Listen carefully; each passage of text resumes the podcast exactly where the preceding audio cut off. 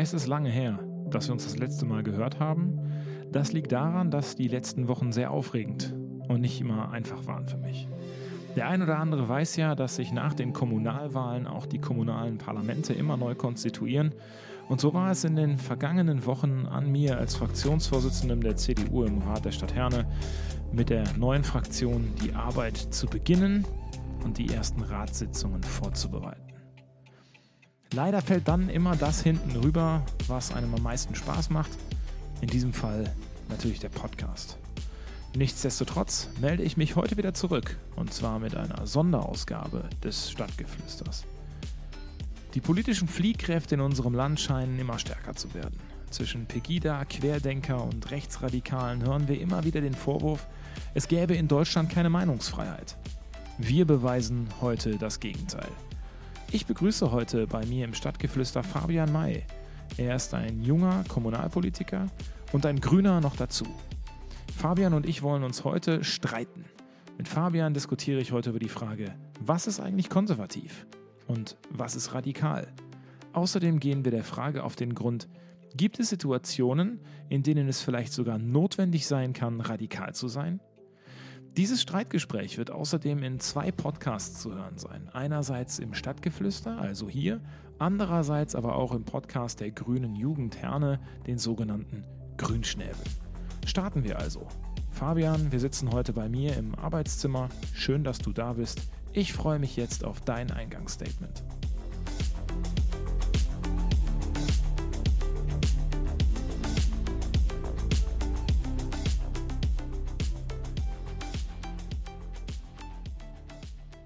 Hallo zusammen, ich bin Fabian May, herzlich willkommen bei den Grünschnäbeln. Wir haben etwas Besonderes mit euch vor und die nächsten drei Minuten werden spannend. Justus, hi.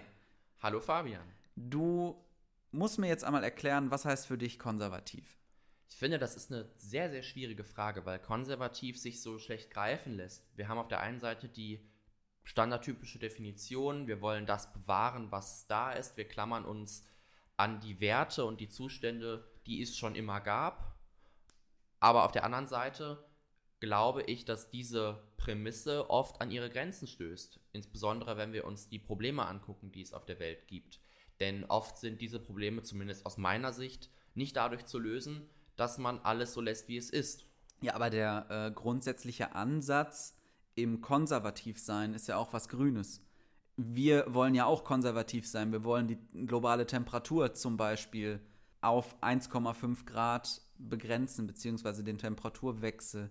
Da sind wir ja auch konservativ. Das ist ja aus meiner Sicht eine konservative Forderung, wenn wir sagen, das soll so bleiben. Das Problem ist, wir können da nicht konservativ vorgehen, um ähm, das so zu lösen. Konservativ bedeutet ja auch irgendwo mit Maß und Mitte vorangehen.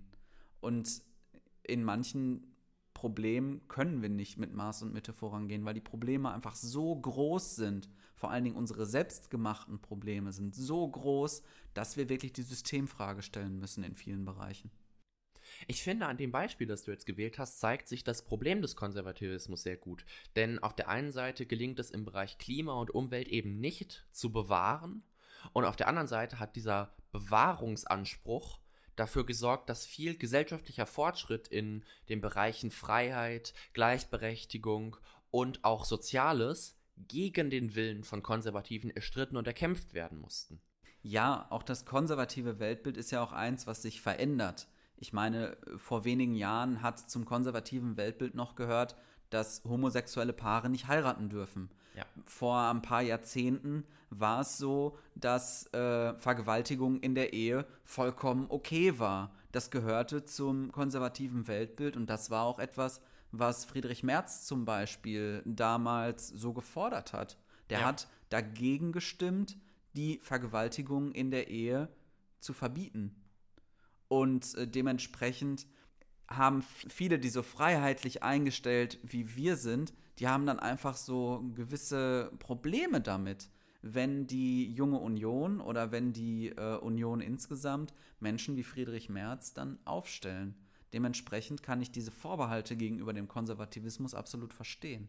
Wir beide sind sicherlich nicht sonderlich konservativ, haben aber viele Fragen und Kritik. Deswegen würde ich vorschlagen, stellen wir sie doch jemandem, der sich selbst als konservativ bezeichnet.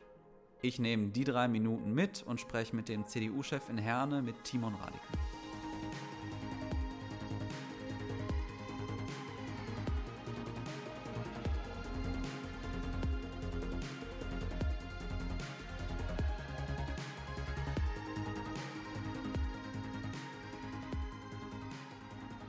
Was heißt konservativ? Ich mag Andreas Röder, deutscher Historiker, der vergangenes Jahr ein sehr interessantes Buch auf den Markt gebracht hat. Dieses Buch heißt Konservativ 21.0. Der gemeine Grüne wird jetzt die Augen verdrehen und sich denken, jetzt versucht die Union wieder irgendwie progressiv zu wirken, ähm, was ich auch verstehen kann, wenn man der Meinung ist, den Alleinanspruch auf Progressivität zu haben. Aber Scherz beiseite, Röder schreibt über genau diese Frage. Und in einem Interview mit der FAZ sagt Röder, konservativ ist etwas anderes als traditionalistisch oder reaktionär. Der Konservative weiß, dass der allgemeine Wandel nicht zu verhindern ist. Er will diesen Wandel gestalten. Der Traditionalist wünscht, dass alles so bleibt, wie es ist, und der Reaktionär möchte das Rad zurückdrehen. Der englische Lord Salisbury hat einmal gesagt, es geht darum, den Wandel zu verzögern, bis er harmlos geworden ist. Und damit verfolgt der Konservatismus vor allem einen menschenfreundlichen und erträglichen Wandel. Radikalismus hingegen verbietet sich jedwede Verzögerung. Es geht bei jedem Radikalismus darum, Dinge bei der Wurzel zu fassen. Und das jetzt. Das steckt schon im Namen. Im 19. Jahrhundert gab es sogar radikale Demokraten, die die demokratische Revolution verfolgt haben. Insofern geht es bei der Radikalität immer darum, eine Ordnung umzuwälzen und im besten Fall umzustürzen.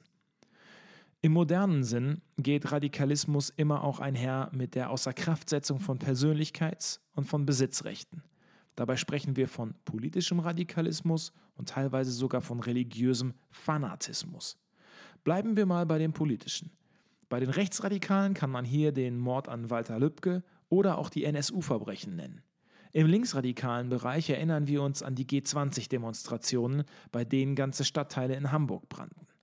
Folgt man Salisbury, schließen sich Konservatismus und Radikalismus also aus, während der Konservatismus Maß und Mitte und die Vermeidung von Extremen verfolgt, braucht Radikalismus Extreme, um überhaupt radikal zu sein.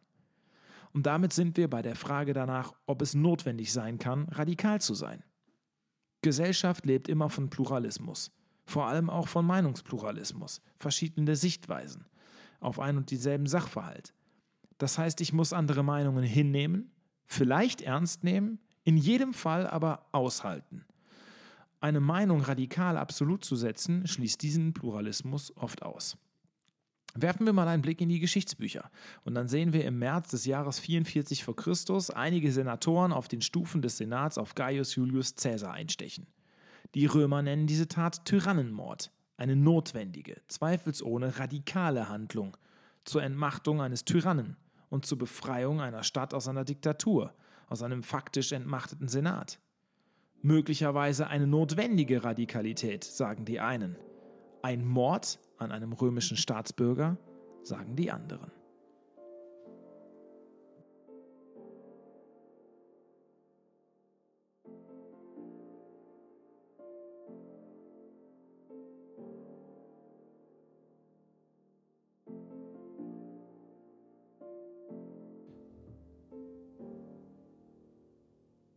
Hallo Fabian, grüße dich. Hi Timon. Wie geht's dir? Alles gut soweit. Ähm, ich glaube, zu Beginn unseres Gesprächs sollten wir einmal kurz ein paar ähm, Begriffe auseinanderhalten. Du hast in deinem Eingangsstatement über das, also du hast reaktionär und konservativ auseinandergehalten. Mhm. Und ähm, für mich persönlich war halt auch wichtig, CDU und konservativ ähm, einmal kurz mhm. zu trennen. Und ich glaube, das können wir beide am besten machen. Mhm.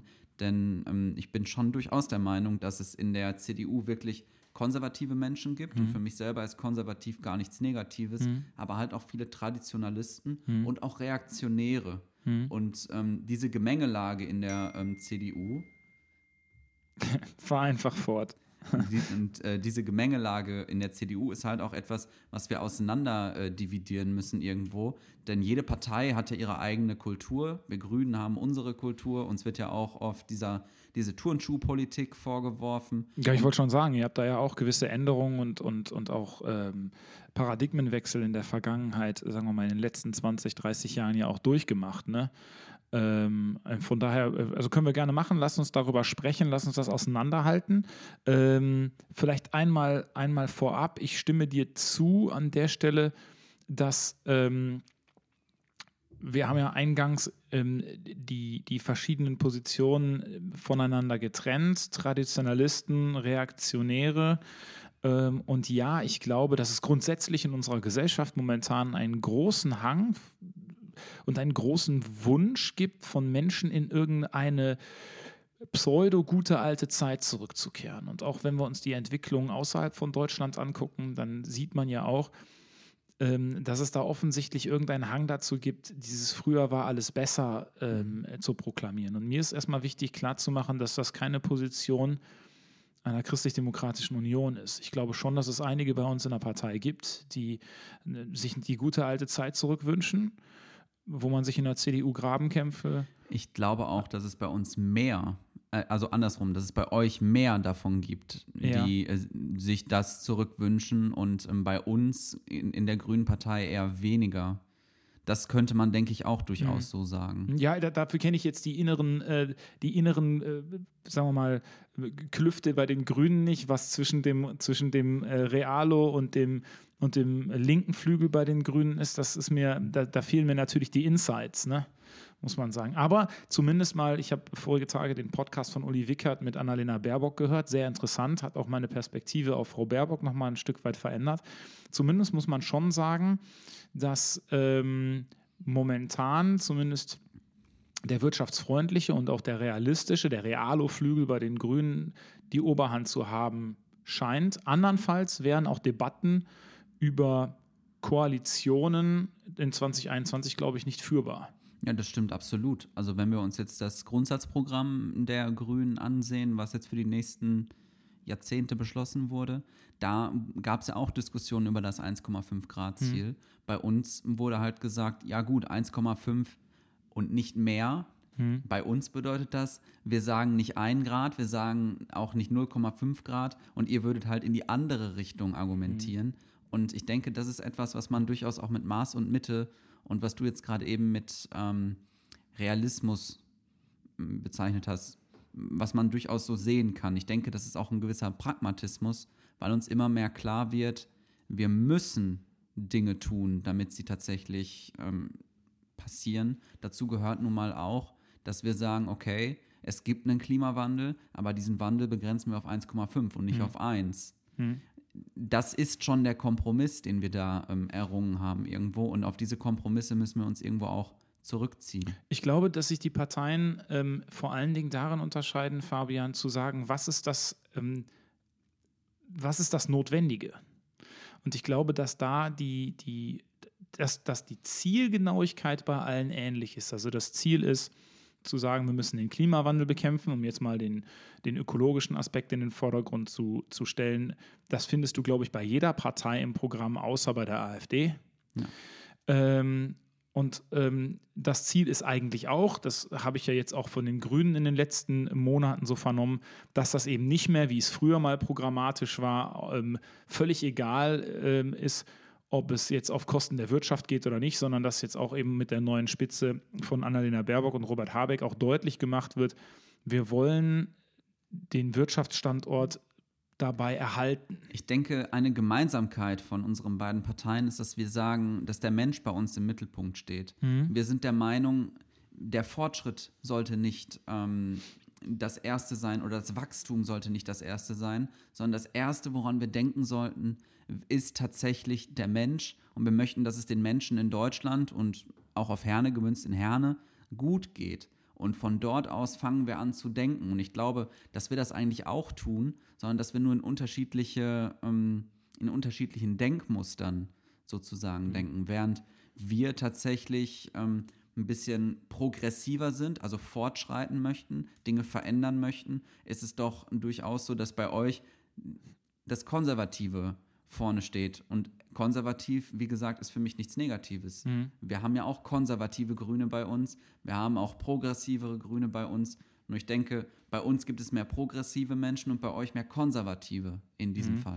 Lass uns mal, äh, lass uns mal darüber sprechen. Ähm, wir haben es ja gerade im, im Eingangsstatement, habe ich es ja einmal erwähnt. Da hatte ich ja ähm, zitiert, ähm, konservativ heißt den Wandel so, so zu verzögern, bis er harmlos geworden ist. Ich habe den Eindruck, dass das tatsächlich eine Position ist, die man der CDU sehr häufig zu Last legt. Und zwar dahingehend, gerade wenn es so, da, da ist ja im Grunde Angela Merkel das beste Beispiel für. Wenn ich grüne Kritik höre, dann ist das eigentlich immer, da werden Sachen ausgesessen, die werden verzögert, Ja. äh, damit es keinem wehtut. Also ein Beispiel Homo-Ehe. Ich Mhm. nehme jetzt mal nichts Klimamäßiges, ich nehme mal was Gesellschaftliches. Mhm.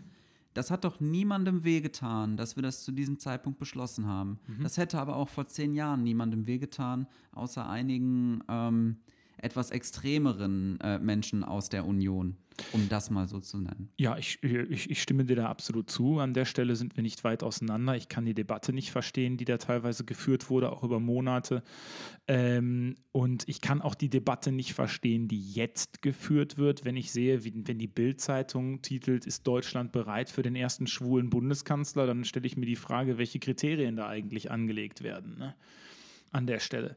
Also ähm, da gebe ich dir, da gebe ich dir absolut recht. Auf der anderen Seite und da gehe ich jetzt mal von dem, ähm, von der Homo-Ehe als Beispiel gehe ich jetzt mal weg.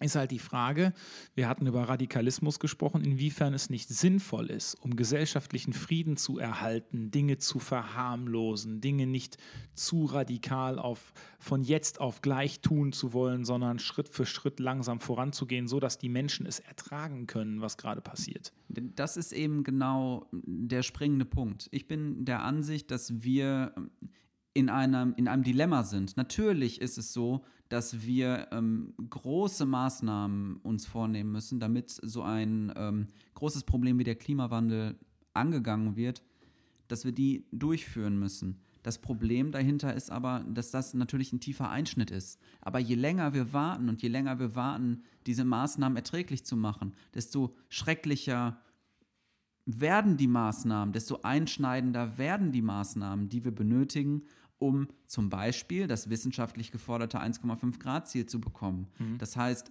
aus meiner Sicht ist bei diesem ganz speziellen Beispiel Klimawandel ähm, dein Zitat nicht greifend. Weil wenn ich versuche, das, was ich gestern oder heute ähm, mir gedacht habe, morgen erträglich zu machen, wird morgen schon etwas ganz anderes erwartet sein. Du da meinst, dass es wieder da nicht mehr Neues harmlos werden wird in der Konsequenz. Natürlich nicht, weil ich immer neue Maßnahmen habe, die einschneidender werden. Was sagst du denn, was sagst du denn, wenn, ähm, wenn eine Luisa Neubauer oder eine Greta Thunberg die, die deutschen Grünen als fast schon konservativ bezeichnen, weil sie ähm, weil ihnen vorgeworfen wird, dass sie selbst schon als Teil des Establishment im Grunde die Maßnahmen gar nicht durchführen, ähm, die in ihrer Ansicht nach, das muss man ja auch dazu sagen, die notwendigen wären, unabhängig davon, ob, ob, sie, ob sie richtig sind oder nicht. Also ich, ich gebe denen da komplett recht in dem Fall, dass wir als Grüne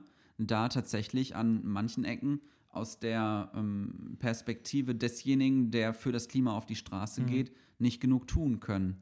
Nur das Problem für uns Grüne ist im Moment natürlich auch, wir sind aus Herner Sicht nirgendwo in einer gestaltenden Position. Wir können weder in Herne gestalten, da seid ihr die Gestalter tatsächlich. Im, Land gestalten wir nicht, da sind es CDU und FDP. Und im Bund gestalten wir auch nicht, da sind es CDU und SPD. Und dementsprechend können wir momentan aus der Opposition nur diejenigen sein, die fordern und die machen und die tun. Aber auf der anderen Seite haben wir ja auch einen Gestaltungswillen als Grüne. Aber und ist es nicht immer so gewesen, entschuldige, aber ist es nicht immer so gewesen, dass es dann doch für die Grünen doch schlimmer war, wenn sie an die Regierung gekommen sind? Also wenn ich mich daran erinnere, was die Grüne Partei für eine Partei war, bevor sie 1998 mit Gerhard Schröder an die Regierung kam und was dann unter dem grünen Außenminister Joschka Fischer gemacht wurde und welche Entscheidungen getroffen wurden, die ich persönlich, das muss ich dazu sagen, absolut richtig fand. Aber ich hätte mir vor 1998 nicht vorgestellt, dass ein grüner Außenminister seinen eigenen Leuten erklärt, mit der Bundeswehr in den Krieg zu ziehen. Genau das ist der Punkt. Das ist das, worauf ich hinaus wollte. Es war früher immer so, dass wir aus der Opposition heraus Dinge gefordert haben, mhm. wo wir uns gedacht haben, ja gut, wir kommen ja sowieso nicht dran. Und dann musste natürlich ein betretener Joschka Fischer hingehen und sagen, ja, tut mir leid, aber es gab, es gab halt gewisse Zwänge, in die wir uns da begeben haben. Und das sind Dinge, die auch auf Landesebene zum Beispiel passiert sind. Ne? Wenn wir uns mhm. den Schulkonsens von Silvia Lörmann angucken, das ist auch etwas, das war nicht notwendig gewesen in diesem Sinne. Das sagt aber komischerweise jeder Beteiligte. Also weder die, weder die CDU-Bildungspolitiker ähm, sind zufrieden mit diesem Konsens. Mhm noch waren, glaube ich, damals die Grünen zufrieden mit diesem Konsens. Aber ich glaube, erst dann ist es ein guter Kompromiss, wenn, wenn niemand zufrieden ist. Das ist das andere. Aber ähm, worauf ich hinaus möchte, ist, dass wir versuchen, anders heranzugehen an die mhm. Sache. Dass wir jetzt mit Positionen herangehen, von denen wir jetzt schon denken, dass das durchaus bittere Pillen für unsere ähm, Umweltpolitiker sind, die tatsächlich vorrangig die Umwelt im ähm, ja im Blick haben. Hm. Das heißt, wir gehen vorher schon mit mehrheitsfähigen Positionen da rein. Und inwieweit da uns das was bringt, zeigen ja die letzten Ergebnisse. Wir sind in jede der letzten Wahlen äh, reingegangen und haben gesagt, wir haben einen Gestaltungswillen hm. und das sind unsere Positionen und das sind eben nicht die grünen extremen Positionen, die uns da ständig vorgeworfen werden. Haltet ihr das dann aus, Fabian? Haltet ihr das dann aus, die Kritik zu bekommen von Fridays for Future? Haltet ihr das aus, die Kritik zu bekommen von denen, die, die, die so hip dargestellt werden, als die, die die neue Zeit verheißen? Diese Kritik muss man aushalten. Die Kritik haltet ihr als CDU ja auch aus. Hm. Ihr musstet euch ja auch von Rezo zerstören lassen, sozusagen. Und auch das habt ihr ausgehalten. Sicherlich war das auf eine gewisse Art und Weise auch ein Offenbarungseid über eure Partei. Aber ich denke, das Wichtige dahinter ist zum einen die Parteikultur. Wir streiten ganz offen miteinander. Das ist das eine. Und die Parteiinhalte. Und das muss sich gegenseitig befruchten. Dann haben wir keine Probleme damit kritisiert zu werden, weil wir so agil sind, dass wir in der Lage sind, uns daran anzupassen. Ich würde bei Rezo ganz gerne einmal einschreiten, weil ich glaube eben nicht, ich weiß, dass das in der, in der bundesdeutschen Presse anders dargestellt wurde und auch gerne, dass die Lesart ist, aber ich glaube eben nicht, dass die bundesdeutsche, äh, dass, dass die Rezo-Aktion wirklich stellvertretend war für ähm, die Konstitution der Partei. Also ich glaube, wenn man das jetzt runterbrechen würde auf Kreisverbandsstruktur, dann vielleicht, aber sicherlich nicht, wenn man das betrachtet auf die Organisation teilweise auch an der Spitze der Partei. Ich glaube, dass wir viel weiter waren. Ich glaube, dass wir in der Lage ist, man spricht ja sehr häufig von diesem ominösen Philipp Amthor-Video. Es gibt wenige, die es gesehen haben. Ähm, Hast du es gesehen? Ähm, kann dazu nichts sagen.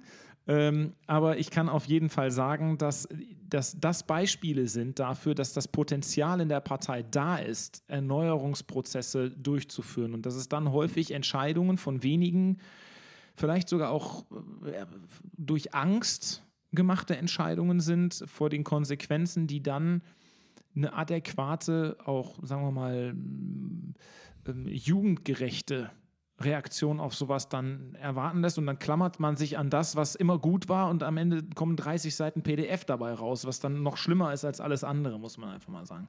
Nur da, da an der Stelle muss ich ein bisschen die Lanze brechen für diejenigen, die da auch an den entsprechenden Stellen sitzen, weil ich glaube schon, dass die Ideen da sind. Man hat es ja ein paar Monate mhm. später gesehen, als Greenpeace das C geklaut haben aus der Bundesgeschäftsstelle und dann die äh, Social Media Abteilung der CDU sehr schnell reagiert hat und vom Parteitag aus überall Fotos mit dem großen C gemacht hat und gesagt hat, das wahre C ist immer bei uns, was eine coole Aktion ist, woran man einfach mhm. sieht, dass die Leute da sind und wenn man sie machen lässt, ist das eigentlich eine ganz gute Geschichte. Das ist halt auch genau das, was ich mir wünsche, dass man tatsächlich eine gewisse Agilität hat ähm, bei sich in den Parteistrukturen. Und äh, das ist etwas, was die CDU zumindest im Fall Rezo vermissen lässt. Ich will da jetzt noch nicht mhm. einmal großartig inhaltlich drauf eingehen.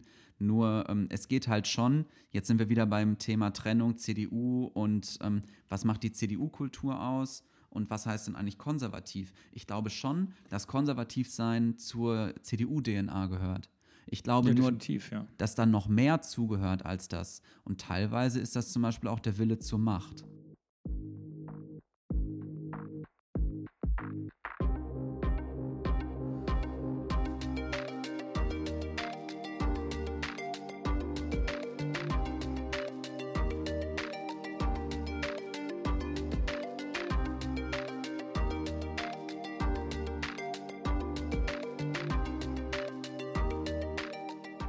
Was sagt denn Grüner, ähm, wenn du hörst, dass die CDU auf ihren Parteitagen von der Bewahrung der Schöpfung spricht? Ich denke, das steht ja auch in eurem Wahlprogramm, in eurem Kommunalwahlprogramm. Ich denke, dass das eigentlich etwas sehr Ähnliches ist, hm. worüber wir sprechen. Nur ich habe bei euch manchmal das Gefühl, dass ihr das nicht so weit denkt wie wir. Wir reden nicht von der Bewahrung der Schöpfung, weil wir nicht dieses christliche Menschenbild ähm, dahinter haben. Ja. Also diese christliche Ideologie, die bei, un die bei euch da ist, die gibt es bei uns nicht diesbezüglich. Okay. Hm, ja, Nur wir sagen halt bei uns, in unserer grünen Ideologie steht der Mensch im Mittelpunkt und dementsprechend wissen wir, okay, Klima wird schlechter, Katastrophen werden mehr, Mensch geht's schlecht. Das ist bei uns das Wichtige. Bei euch, wenn ich das jetzt einmal so runterbreche, natürlich muss, kann man da viel mehr ins Detail gehen. Gott hat es erschaffen, es soll so bleiben, Be äh, Schöpfung bewahren. Das heißt, das ist aus einer christlichen Perspektive gedacht. Ja. Und es gibt aber mehr Perspektiven darauf, als zu sagen, das ist gut so, das muss so bleiben. Und letzten Endes müsst ihr euch auch fragen, macht ihr denn auch genug, um die Schöpfung zu bewahren? Als CDU. Mhm. Also ich kann, ähm, ich, also ich bin an dem Punkt bei dir, wo wir sagen, dass der Mensch im Mittelpunkt ja auch im Mittelpunkt der Schöpfung aus dem christlichen Menschenbild heraus durchaus zu sehen ist.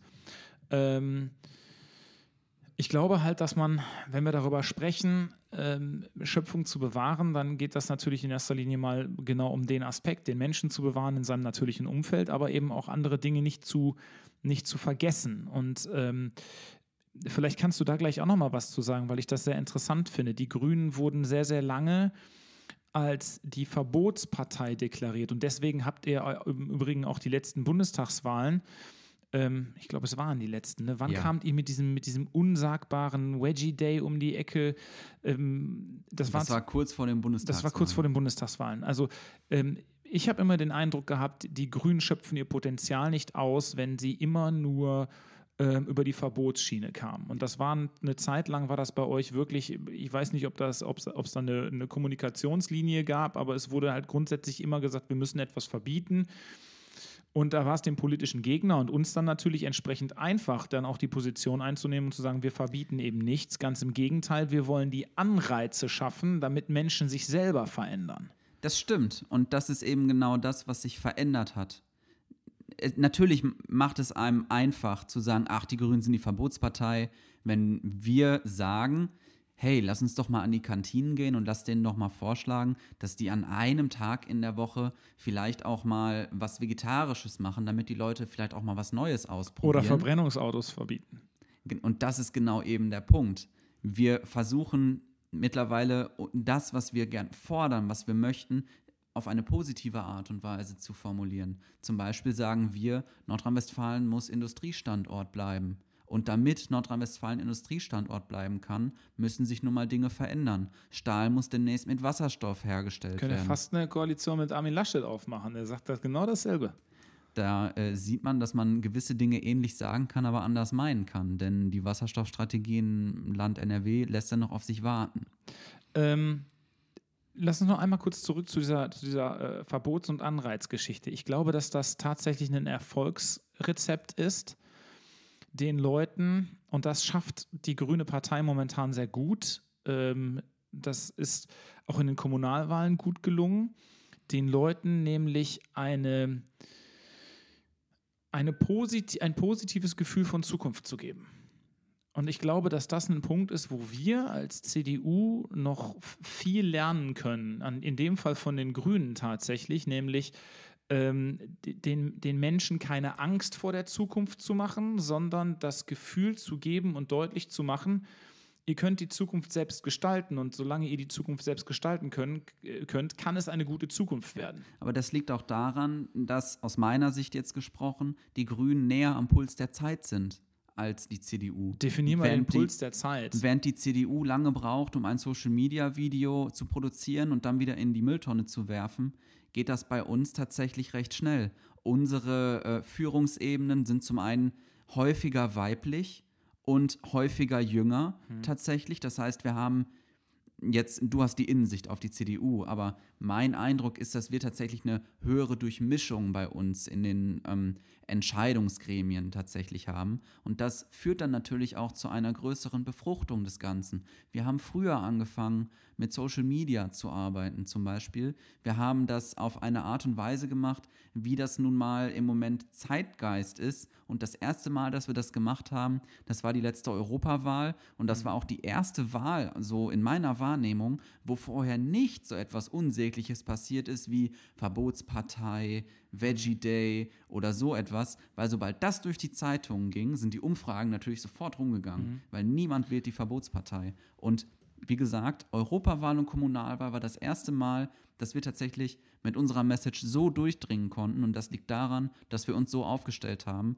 wie wir uns normal aufstellen. Dazu gehört auch die Quote. Ich glaube aber auch, Fabian, dass ähm, ähm, also erstmal deine Analyse in allen Ehren. Es gibt Punkte, bei denen ich äh, zustimme, es gibt Punkte, bei denen ich auch widersprechen würde, aber ich möchte auf eine andere Sache hinaus. Ich glaube, dass wir in der CDU viel zu lange gebraucht haben.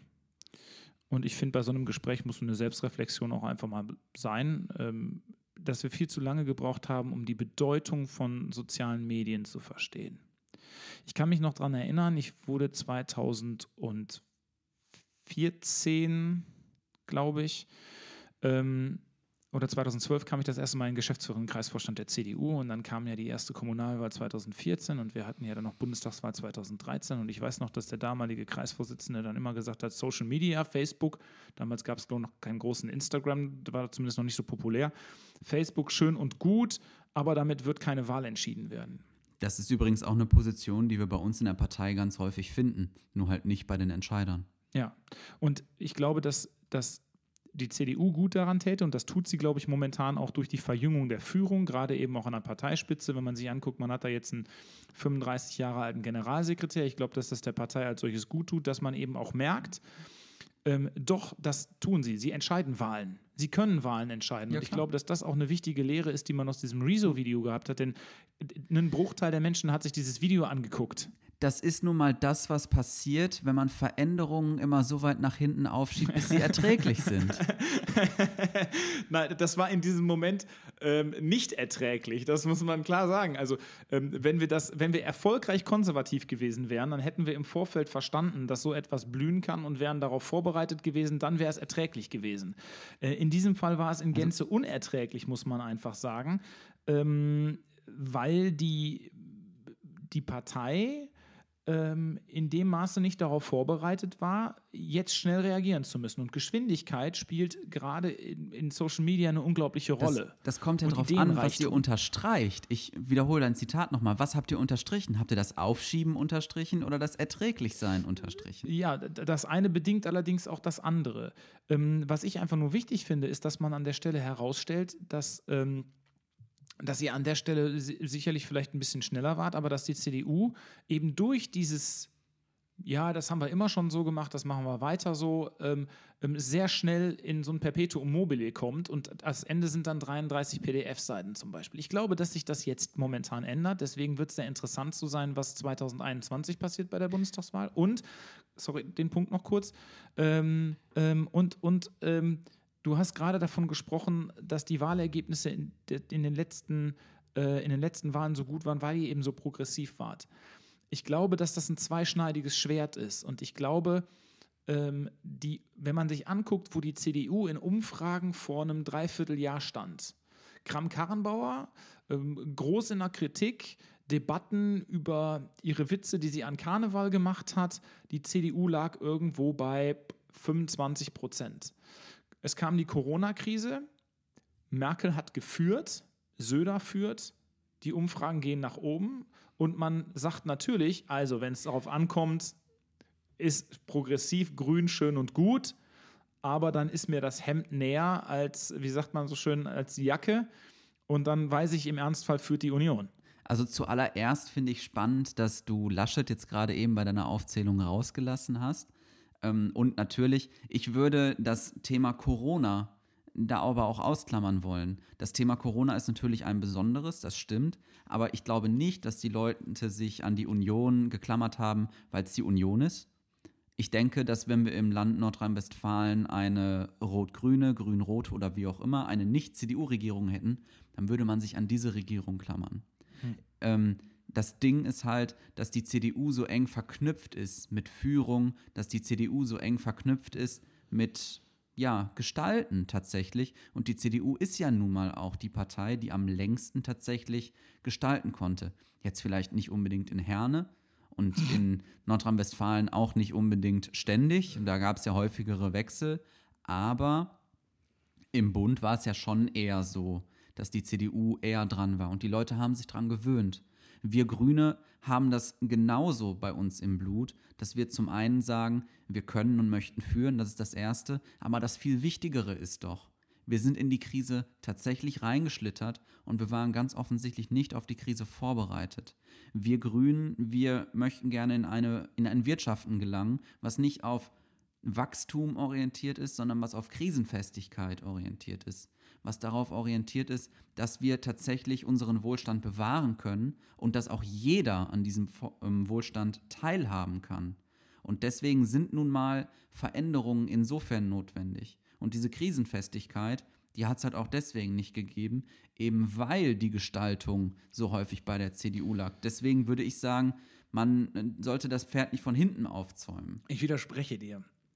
Ich widerspreche Gerne. dir an einem Punkt, und zwar an dem Punkt der Krisenfestigkeit. Ich glaube, dass wir ohne die Finanzpolitik der letzten Jahre, die ja häufig kritisiert wurde seitens der Union, da wurde ja immer gesagt, die Monstranz der schwarzen Null, dass wenn wir diese Finanzpolitik der letzten Jahre nicht gemacht hätten, wäre Deutschland nicht ansatzweise so krisenfest gewesen, wie es jetzt ist, in der Lage, so zu unterstützen und solche Unterstützungsleistungen durchzuführen für die Wirtschaft, wie sie es momentan machen. Das, das auf der einen Seite. An einer anderen Seite, Sache ähm, ähm, gebe ich dir recht. Ich glaube schon, dass sich auch in Krisenzeiten die Bevölkerung grundsätzlich natürlich immer versammelt hinter dem, der, ähm, der in der Entscheidungsposition ist und der auch gewählt ist. Das haben wir, habe ich brutal in den letzten Monaten erleben müssen ähm, wie schnell das geht in einer Krisensituation, dass sich die Bevölkerung einer Stadt hinter ihrem Oberbürgermeister versammelt. Das ist nun mal so. Ähm, ähm, ich glaube aber trotzdem, und ich hoffe, da lehne ich mich jetzt nicht zu weit aus dem Fenster, ich glaube trotzdem, dass so eine krisenerprobte Kanzlerin wie Angela Merkel an dem Punkt schon nochmal ein Standortvorteil ist für eine politische Partei. Auf jeden Fall.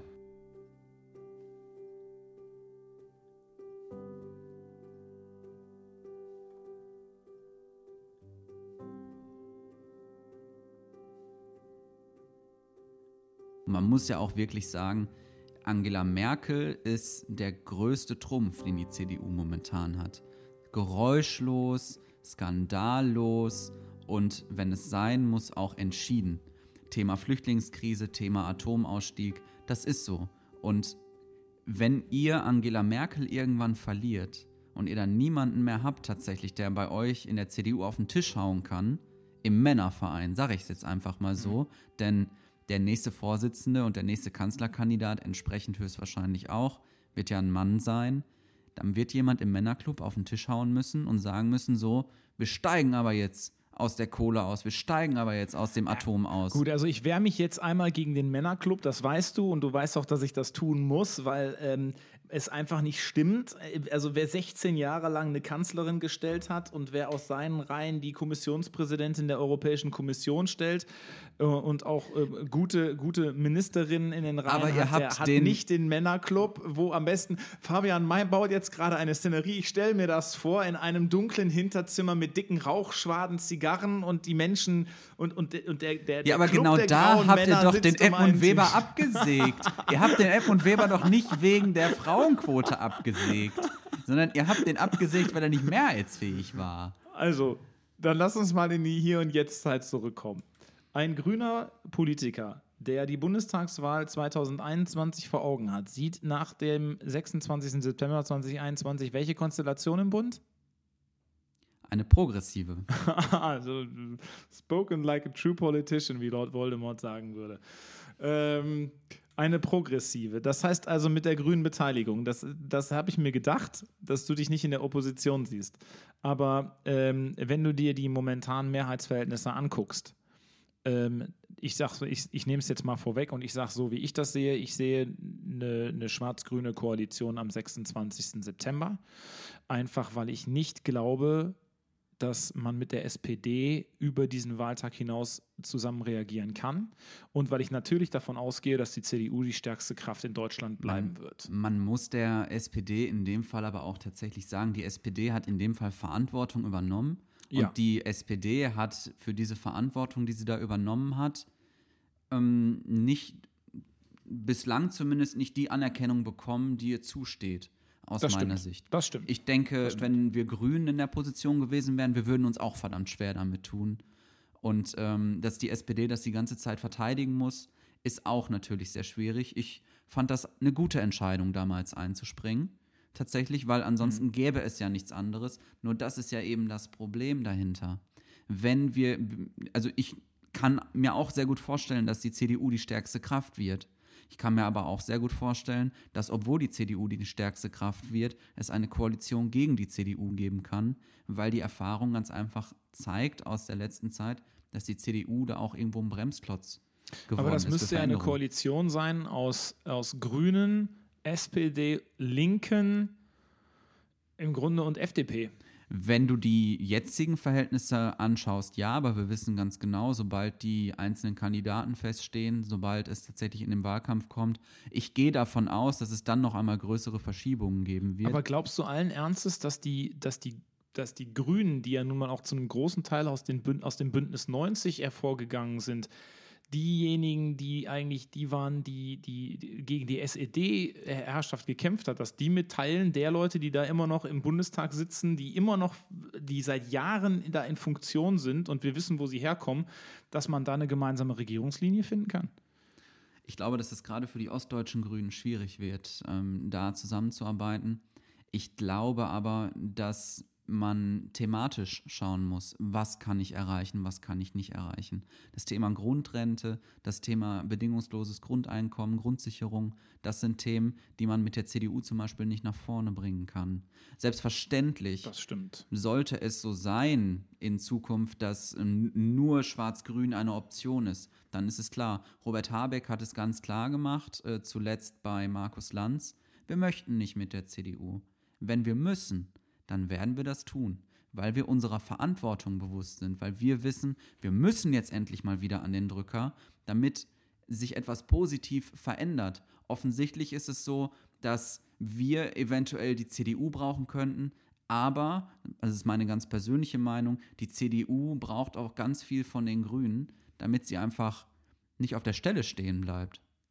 Das ist ein, äh, fast ein sehr schönes Schlusswort. Wir sind nämlich tatsächlich fast schon am Ende. Ähm, ähm, ich möchte nur noch mal zum Abschluss eine Sache, eine Sache ansprechen, die ich mir im äh, Laufe eures Vorwortes aufgeschrieben habe, die ich auch nicht stehen lassen kann und nicht stehen lassen will, unabhängig davon, wie ich zu Friedrich Merz stehe. Ähm, muss ich an dieser Stelle einmal sagen, ähm, bei dieser Abstimmung, die Friedrich Merz da immer wieder vorgeworfen wird, ging es nicht darum, ähm, die Vergewaltigung in der Ehe zu dulden, also zuzustimmen oder eben nicht zuzustimmen. Grundsätzlich rechtlich war es so, dass die Vergewaltigung in der Ehe schon vor 1997 ein Straftatbestand war. Es war äh, Nötigung und Körperverletzung sowieso schon.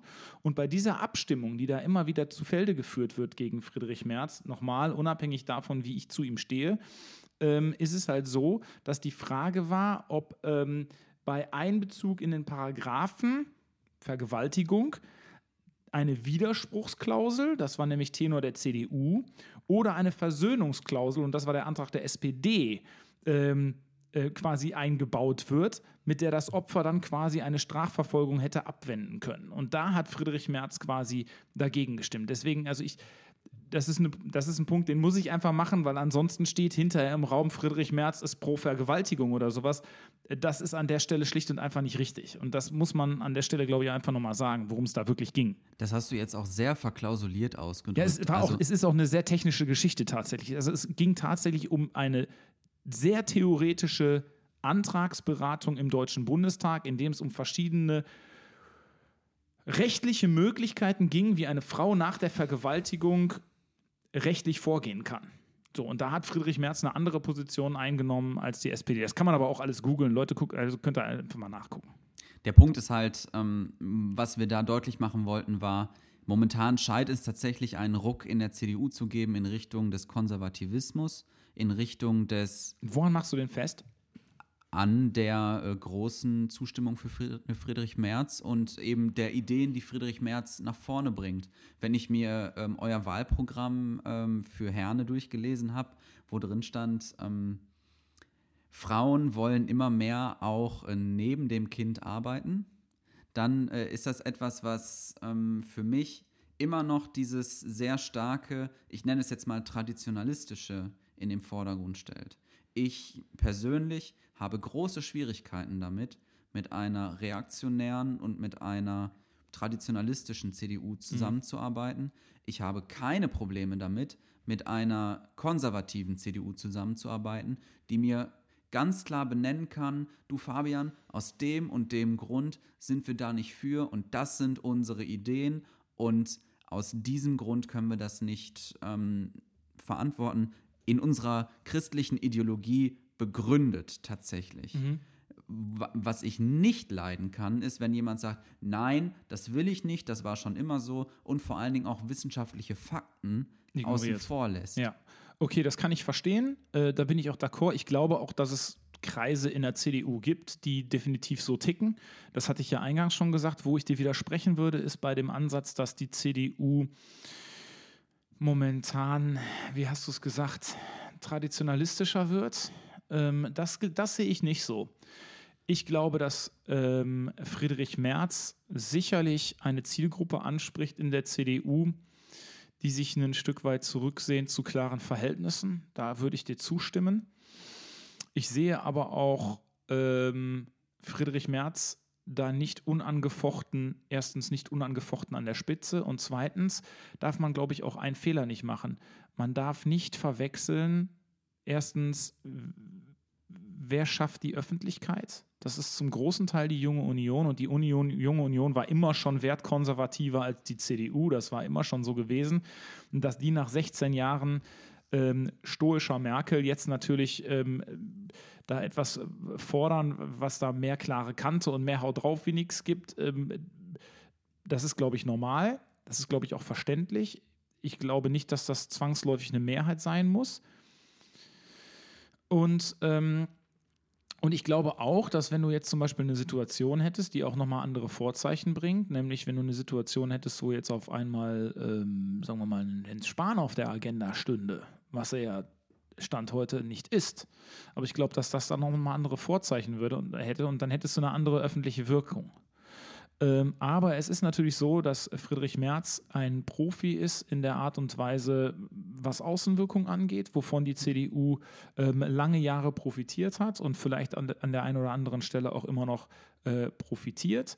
Und jetzt wird der 16. Januar dann zeigen, was die Delegierten entscheiden. Und das sind ja nicht immer die Mitglieder. Also man muss da, glaube ich, nochmal trennen. Diejenigen, die auf so einem Parteitag abstimmen, sind Leute, die die Partei im Regelfall auch im Inneren kennen und auch eine klare Vorstellung davon haben, in welche Richtung es gehen soll. Und ich sehe da noch nicht so das, was du gerade abgezeichnet hast, den großen traditionalistischen diese, Bruch. Diese unterschiedlichen Gesichter der CDU, die muss man aus meiner Sicht da aber tatsächlich immer wieder im Hintergrund behalten. Ja. Ähm, weil man muss immer im Gespräch bleiben. Das ist so. Im demokratischen Austausch bleiben, miteinander streiten.